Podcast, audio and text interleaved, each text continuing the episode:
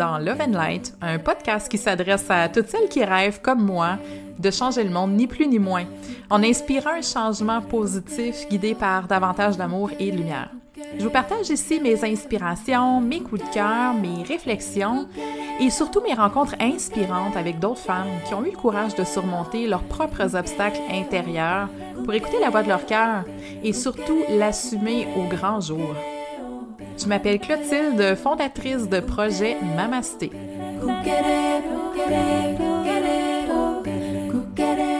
Je veux dépoussiérer les vieux modèles New Age et te donner les outils dont tu as besoin pour ta propre expansion. Je suis passionnée d'éveil spirituel, tout comme de croissance personnelle, et je te dévoile ici le meilleur des deux mondes pour te permettre de t'élever, de briller et de contribuer avec conscience. Bienvenue!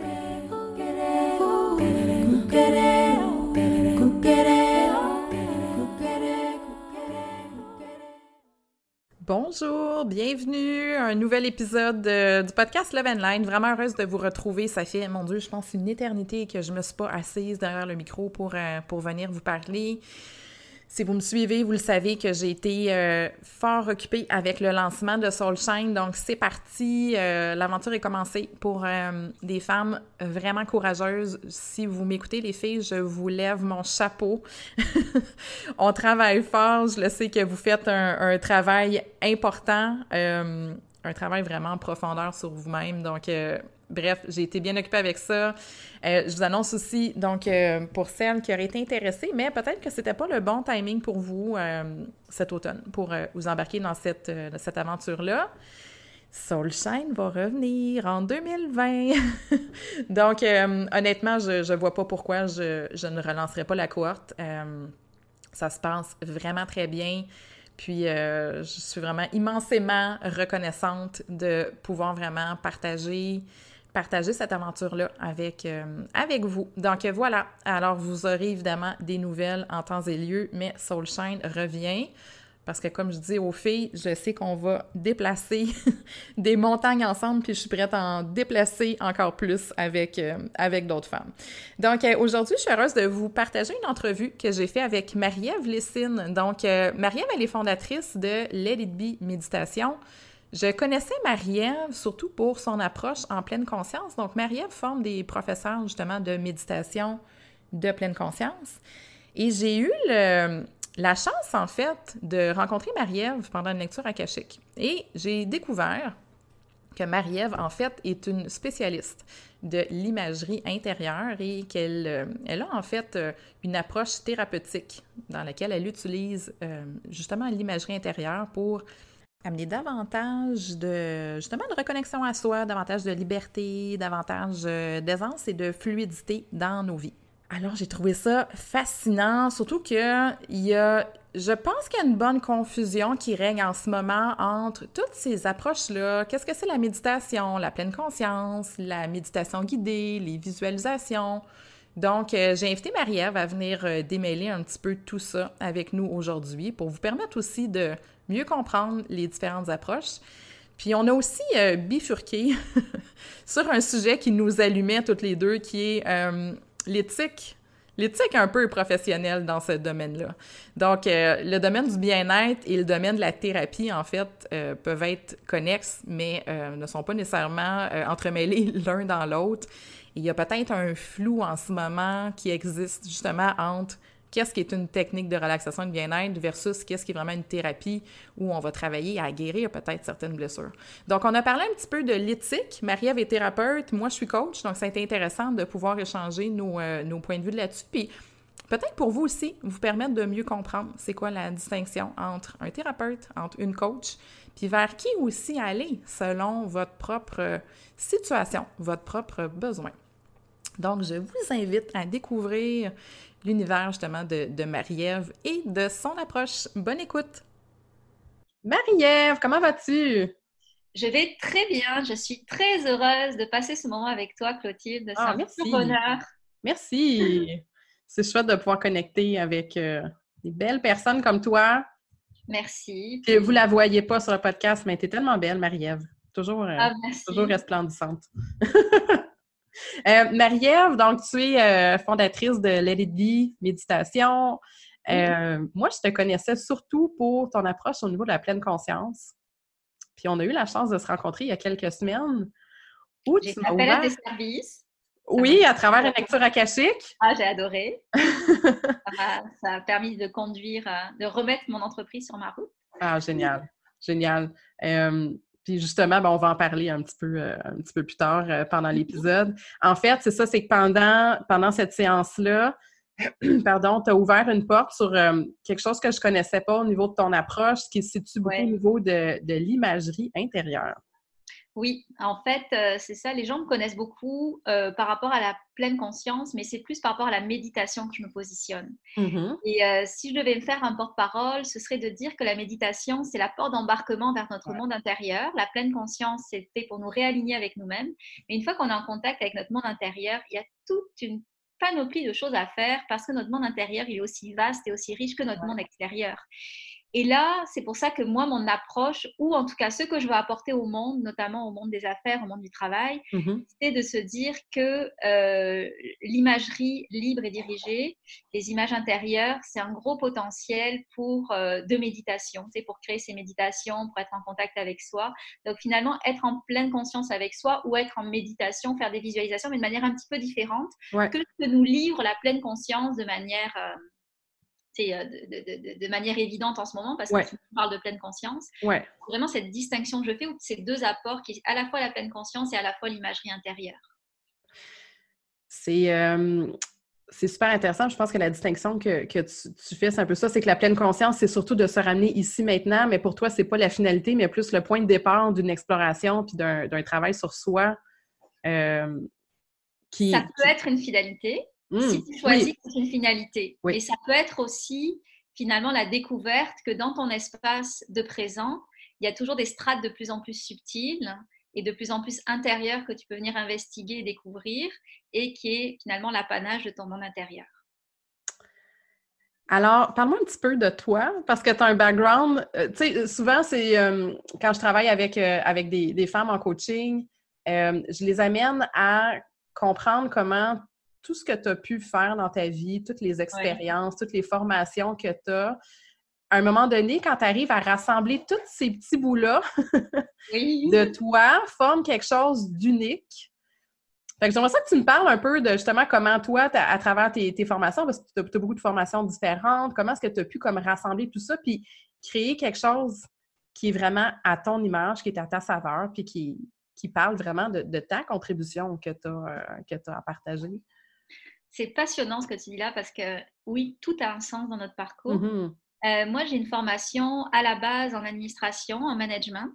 Mm-hmm. J'ai après une deuxième maîtrise en psychologie, une partie qui s'appelle le counseling, donc counseling orientation. Euh, j'ai une formation aussi, euh, j'ai mon premier bac est en finance et ma maîtrise en management. J'ai une formation aussi de zoothérapie avec les chevaux. OK. Et en fait, il y a vraiment, même si ça paraît, et j'ai évidemment plein de formations en méditation et une formation en psychothérapie, de l'image et d'éthique. Bon, bref, c'est assez épars à la base, mais le fil conducteur est évident. Je travaillais dix ans en recherche en santé psychologique au travail et on s'intéressait à qu'est-ce qui stresse une personne. Alors, qu'est-ce qui stresse une personne? C'est souvent le gestionnaire. On va tout mettre sur son dos, on va se dire, ah, c'est les pratiques de gestion qui vont stresser une personne. Donc, on prend le gestionnaire à essayer de moins stresser les personnes pour avoir des employés moins stressés, des organisations moins stressées.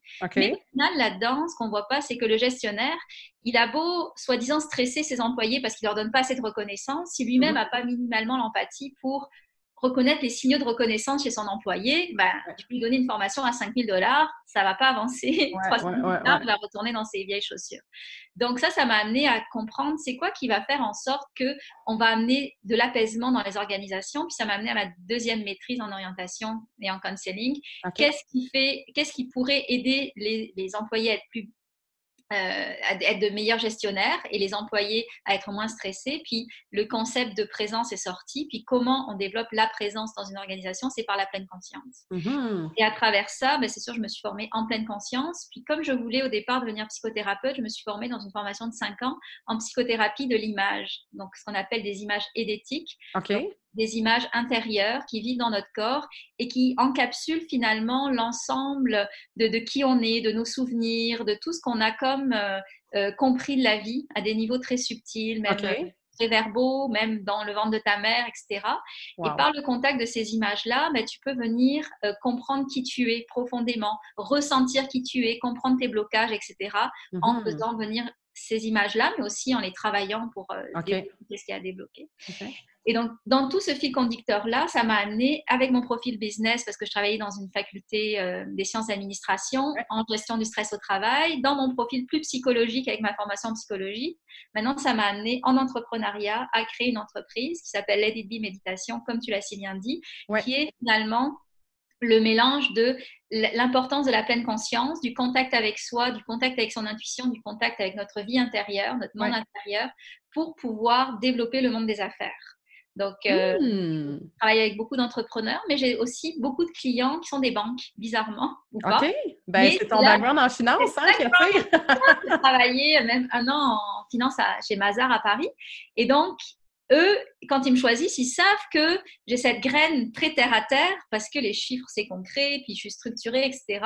Et donc, dans tout ça, il y a quand même quelque chose qui s'est tricoté dans le fond et dans la forme qui m'amène maintenant ben, à donner, euh, par exemple, à des traders, une formation que je donne, c'est euh, apprendre à, apprivoiser ses émotions euh, pour, faire, pour prendre de meilleures décisions financières. Alors, on parle de nouveaux paradigmes en affaires, j'aime ça. On en parle, c'est ça, exactement. Et donc, c'est ça. Donc, tout mon coaching ou le counseling que je donne aux entrepreneurs, puis aux, je travaille beaucoup avec des gestionnaires et des professionnels, puis mes formations en méditation. Je donne beaucoup de formations professorales en méditation, mais c'est vraiment dans l'optique de transformer le monde des affaires. Ah, wow! De ouais. Wow, c'est génial. Puis justement, tu parlais un peu d'imagerie. Est-ce que tu pourrais nous expliquer un petit peu comment ça fonctionne, ce monde intérieur-là? Puis je trouve ça vraiment euh, intéressant de t'avoir rencontré puis que tu as ce focus-là parce que quand je fais des lectures akashiques, je suis plongée dans un monde d'images. Oui, ça m'étonne Puis euh, souvent, moi, je, je, viens comme à décortiquer un peu avec la personne la symbolique des images. Je vais dire, OK, je vois telle chose.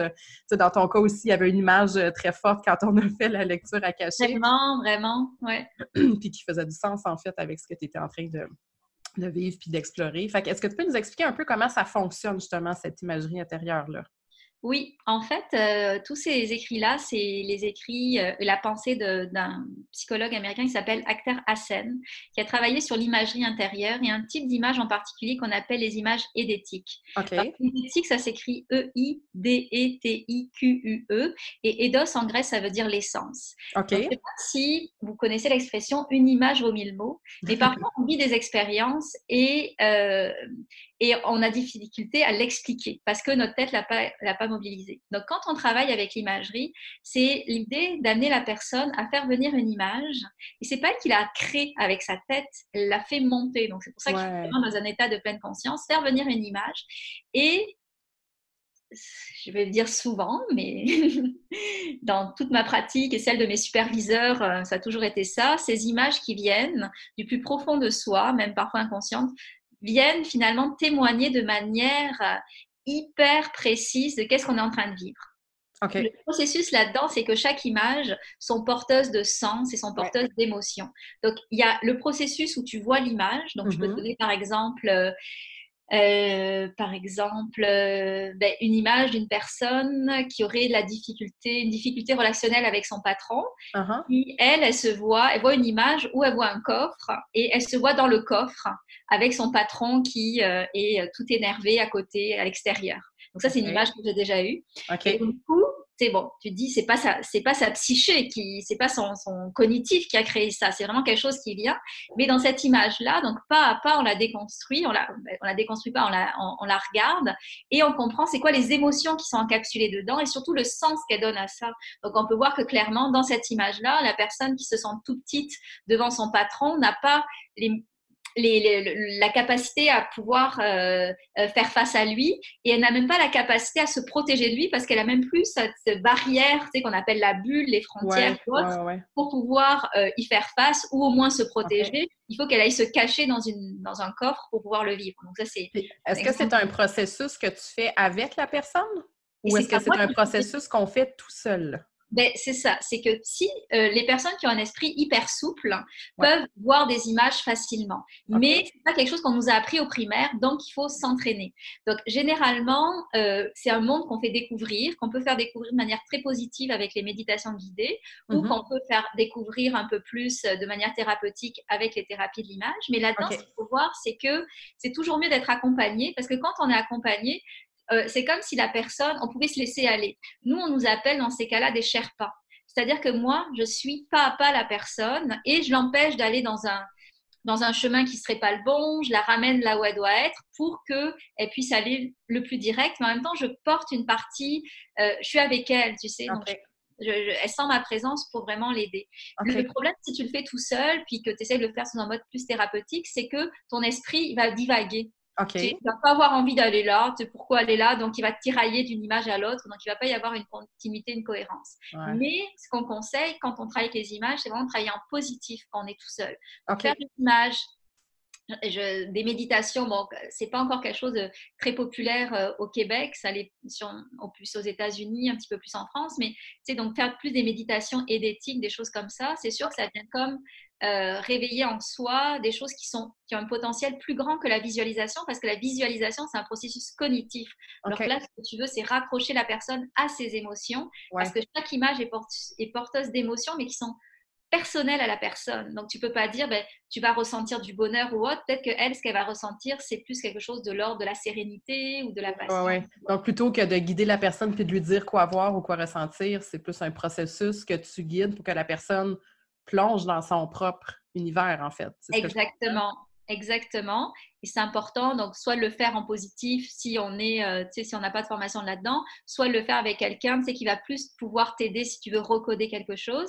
Mais, mais ce qui est intéressant, c'est que ça t'amène des choses qui vont au-delà de l'intellect, au-delà du cognitif. Donc, moi, je dis souvent, ben, venez me voir quand les bons conseils des amis fonctionnent plus. Tu sais, quand, ton problème, tu sais plus par quoi le prendre parce que tu as tout l'aborder. Exactement. Tu as tout essayé. exactement, exactement. c'est quelque chose qui est caché finalement. Hein? exactement. Puis c'est ça que j'adore parce que du coup, je me dis, mais moi, je t'amène dans l'espace où tu vas avoir ta réponse. Wow, dans ton propre univers. Oui. Donc, tu dis, il n'y a pas vraiment de... Euh, on ne peut pas trouver ça vraiment sur le net. Il faut être euh, guidé, il faut être accompagné pour... Euh, mais en fait, tu peux le trouver, tu peux faire des visualisations, par exemple, déjà sur le net, mais toujours avoir le souci, c'est peut-être un des messages que je veux faire passer, avoir le souci de ne pas être le bon élève qui fait bien la méditation guidée, mais plutôt de te laisser aller dans qu'est-ce qui émerge quand tu fais une méditation, par exemple, une visualisation, de okay. t'écouter. C'est pas parce que la personne avec sa voix va dire oh, vous vous sentez bien, détendu, etc. Non, comment moi je me sens? Ah ouais. Oh, ben oui, je me sens. Tu sais, c'est plus se donner la responsabilité de ressentir et pas nous faire avaler la pilule de dire oui, je suis sur une plage, je suis bien. Il y en a une plage, ça peut les agacer. Oui, ça peut être associé à des, des, des, mémoires, des souvenirs aussi qui ne sont pas nécessairement confortables. Exactement. Donc, c'est vraiment faire plus confiance à qui on est, choisir euh, euh, de laisser émerger nos émotions à nous et pas de, hmm. de, se laisser. Euh, ah, de se laisser la place hein, dans le processus, comme tu dis. Exactement. On est bon, un bon élève souvent dans, dans, ce genre d'exercice où on peut écouter à la lettre, puis si on ne réussit pas exactement, on va se dire qu'on a échoué. Alors que dans le fond, c'est une exploration puis un contact avec soi, tu sais, peu importe comment ça va. Euh, Exactement. Donc, quel que soit le type de méditation, se faire confiance. Et comme j'avais un exemple que je donne souvent, c'est se dire, moi, je fais travailler beaucoup avec la nature, donc tu fais venir l'image d'un arbre, puis après, je parlais des feuilles de l'arbre, et là, la personne se dit, ah, attends, j'ai un sapin, un sapin, ça a des épines, attends, je vais changer mon image. Ah, ouais, Vraiment avoir la bonne image, mais non, accepte ce qui monte, fais confiance à ce qui monte, puis ressens qu'est-ce qui est de toi. Donc, ne sois pas le bon élève, accepte juste que pour une fois, tu te respectes. Tu respectes pas la consigne, tu respectes qu'est-ce qui monte. Et en même temps, ça fait un exercice. La méditation, c'est un entraînement de l'esprit. Et dans cet entraînement que tu t'offres, tu t'entraînes à croire qu'est-ce qui vient de toi et quels sont tes ressentis, même si les autres n'ont pas le même ressenti, même si tu es censé être heureux sur une plage, même si tu es censé être détendu en, nature. Toi, qu'est-ce que ça t'amène à dire? C'est comme de, créer son, espace de liberté, en fait. C'est probablement une des, une des approches qui permet aux gens de déconnecter peut-être du conditionnement ou des modèles ou des structures qu'on se fait toujours imposer de l'extérieur. Ouais. Pour juste être pleinement en contact avec notre propre, notre propre vérité, nos, tout ce qu'on a à l'intérieur de, de, soi, en fait. Même si elle est étonnante, ouais. Ouais, vraiment, c'est ça, de comme juste se laisser aller dans le processus puis d'accueillir tout ce qui peut euh, tout ce qui peut émerger, tu sais. Euh, on, a discuté un peu avant de, commencer l'enregistrement euh, du podcast sur l'éthique, la guidance. oui, oui. parce qu'on avait, on avait beaucoup à dire là-dessus. pour ça, je te posais la question aussi, est-ce qu'on doit être accompagné? Est-ce qu'on le fait tout seul? Euh, il y a beaucoup en ce moment de, de coachs, de thérapeutes, de thérapie, de, gens qui sont là pour offrir de la guidance. Puis les gens cherchent des réponses. Mm-hmm. On est à une époque où les gens veulent trouver du sens, les gens veulent reprendre leur propre pouvoir. Puis c'est euh, confusant des fois pour les gens de se retrouver là-dedans, de comprendre qui fait quoi, surtout dans un processus où on remet un peu notre vulnérabilité à une autre personne. Tu sais, quand tu es dans une relation, soit de coaching, de guidance, tu veux, pas, tu donnes un peu ta vulnérabilité à l'autre parce que tu cherches des réponses. Euh, fait que bref, c'est un sujet que je vais ouvrir avec toi. Qui fait quoi? Comment est-ce qu'on se retrouve? Euh, ouais, c'est ça. Comment est-ce qu'on se retrouve? Non, euh, c'est, vraiment un sujet central, moi, qui m'habite beaucoup parce que ben, j'ai eu récemment, et puis c'est vraiment un hasard, à aider des gens qui ont eu des problèmes dans des événementiels de mieux-être. Déjà, ouais, ça. Rapidement comme ça. Et donc des personnes qui finalement sont allées dans un week-end, pensaient que ça leur fait du bien, mais finalement ça leur fait plus de mal que de bien. Et donc c'est mhm. comprendre aussi que il y a plusieurs niveaux. Je ne sais pas comment prendre cette problématique-là parce qu'elle est tellement grande, mais bon, déjà il y a la responsabilité de se dire que si dans notre vie on vit un état qui est absolument pas stable, que ça va vraiment pas, c'est pas le moment d'aller voir un coach. Il euh, faut peut-être aller voir comme un psychologue ou un psychiatre, quelqu'un qui est habitué à travailler avec des états non stabilisés, mmh. euh, etc. C'est pas se dire, ben, je vais peut-être aller faire cette petite retraite de méditation, ça va me faire du bien. Si vraiment c'est le désordre total à l'intérieur de soi, faut plus donner les, la, confiance dans des personnes qui sont habituées à venir travailler avec euh, des désordres plus grands que d'autres. Absolument. Si on va bien, mais que comme monsieur, madame, tout le monde, on a euh, des vagues à l'âme, des mhm. questionnements qui peuvent être plus ou moins souffrants, là, ben, c'est sûr qu'il y a tout le monde du coaching, de la thérapie, même des conseils d'orientation, etc., qui peuvent s'ouvrir pour pouvoir faire des pas. Mais il faut voir un peu la gravité des états. Et donc, parfois, c'est plus facile d'aller s'inscrire rapidement à, un petit euh, séminaire euh, de mieux-être un week-end qui va pas me poser des questions sur comment je vais, puis penser que par miracle, euh, telle ou telle activité, ça va me sauver. Non, ça la pilule, la pilule magique pour Exactement. de beaucoup le bonheur. penser qu'autre chose. Donc, c'est important de quand même peu faire la part des choses. Moi, ce que je déplore, c'est que les personnes qui organisent les peut-être les séminaires ou autres mettent pas plus en garde pour dire que attention, qui, qui j'accepte ou qui j'accepte pas, ou mettre en place des mécanismes pour aller aider une personne qui Absolument. va Absolument. ça, c'est la première chose. Mais à côté de ça, ben, heureusement qu'il y a tout ce monde du coaching et tout ça, parce que c'est vraiment, euh, il y a de plus en plus de personnes qui sont demanderesses de ces, euh, pour, se, pour croître, pour se connaître, etc. S'il y avait juste euh, le monde traditionnel, la psychothérapie, puis la psychiatrie, pour ça, il n'y aurait pas de place. Donc, il y a vraiment tout ça qui peut être vraiment aidant. Mmh. Donc, euh, et là où je voudrais venir, c'est que comment choisir la bonne personne pour soi? Ben, Déjà, y aller par référence, ça aide. Parce que on va savoir. Mais ce qu'il faut savoir, c'est qu'il y a les outils dans le coaching, il y a la relation. Puis toutes les études montrent que 60% de la réussite d'une thérapie, que ce soit la psychothérapie ou même autre chose, un coaching ou autre, ça passe par une bonne alliance thérapeutique, c'est-à-dire une bonne connexion, qu'on ait confiance avec la personne.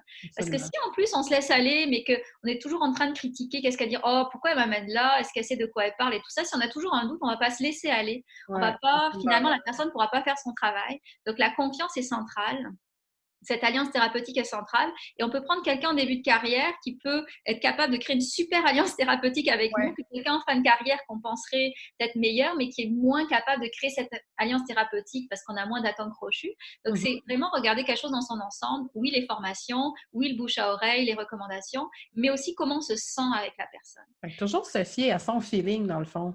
Exactement. Puis avec Instagram et tout ça, on mm. peut sentir vraiment comment sont les gens. Donc, mm-hmm. quand puis bon, c'est sûr que ce qu'on voudrait, c'est qu'ils soient la même façon en thérapie que quand ils se montrent sur Instagram ou autre. Et déjà, c'est ça. Si on peut créer déjà ce lien-là, on va faire plus confiance.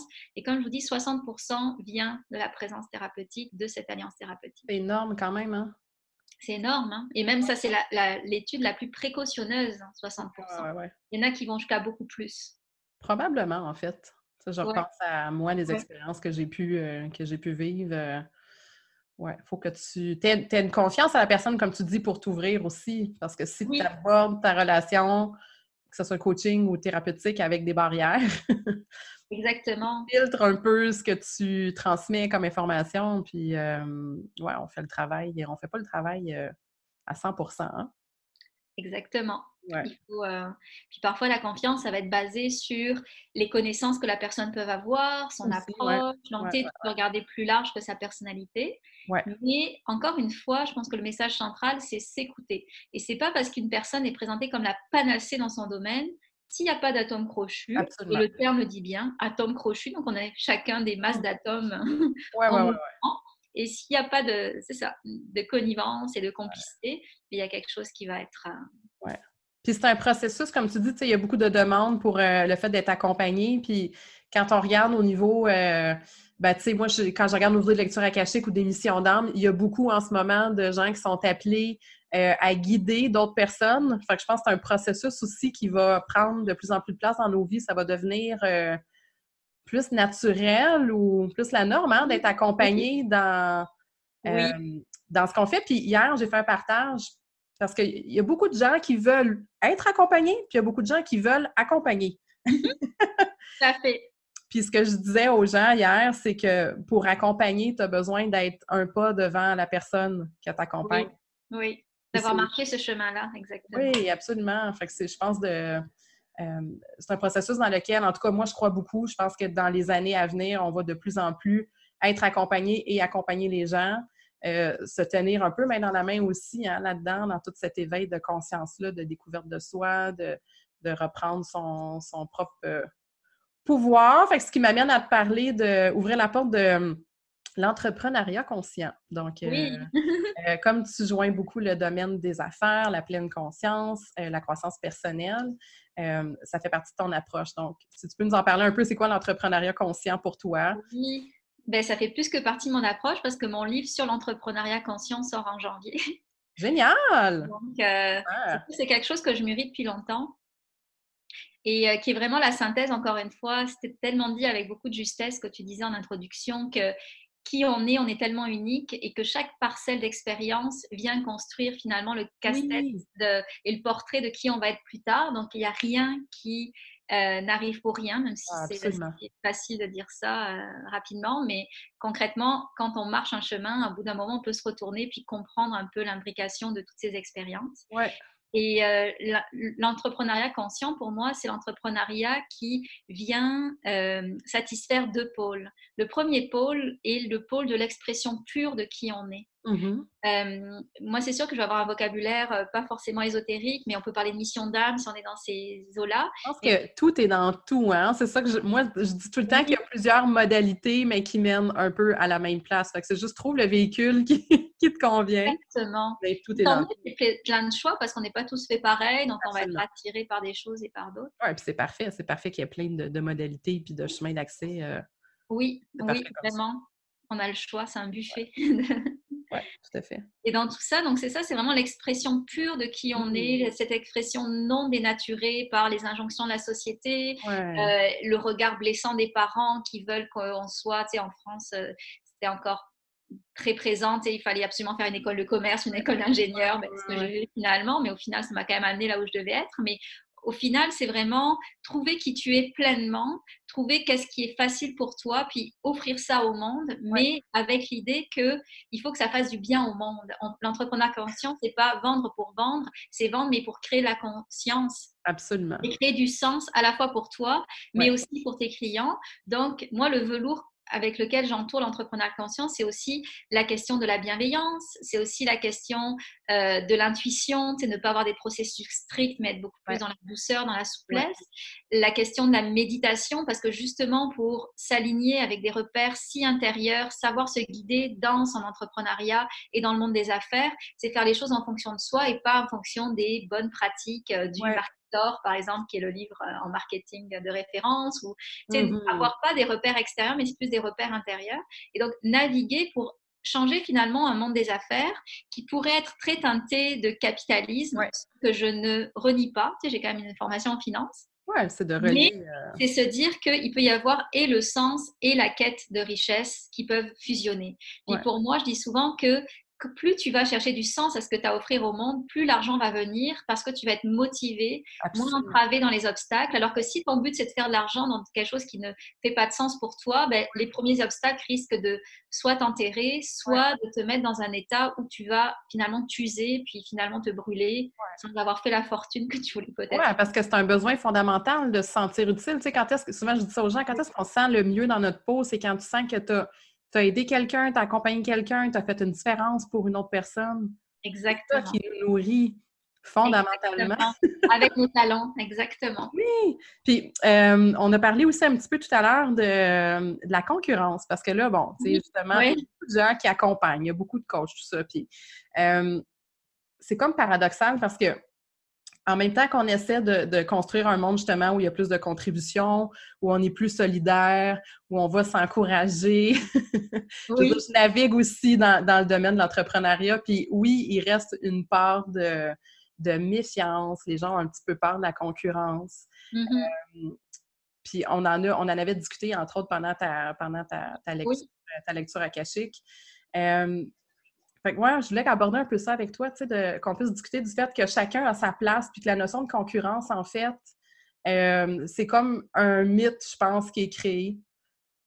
Parce qu'on a tous finalement une contribution unique, une place à jouer. Puis oui, peut-être que peut-être que toi, Marie-Ève, tu, tu, pourrais euh, finalement ramasser des clients que moi, je pourrais avoir, mais en même temps, c'est parfait parce que tu as une approche, tu as tes outils, tu as ta modalité, puis c'est la finalité qui est importante.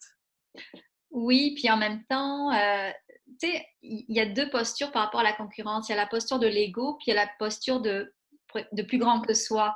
C'est quand tu te places dans une posture, quand tu te rassois dans ton âme pour vraiment vibrer ton unicité, tu sens qu'il n'y a pas de concurrence parce que tu fais ton petit bonhomme de chemin sans regarder ce que font les autres.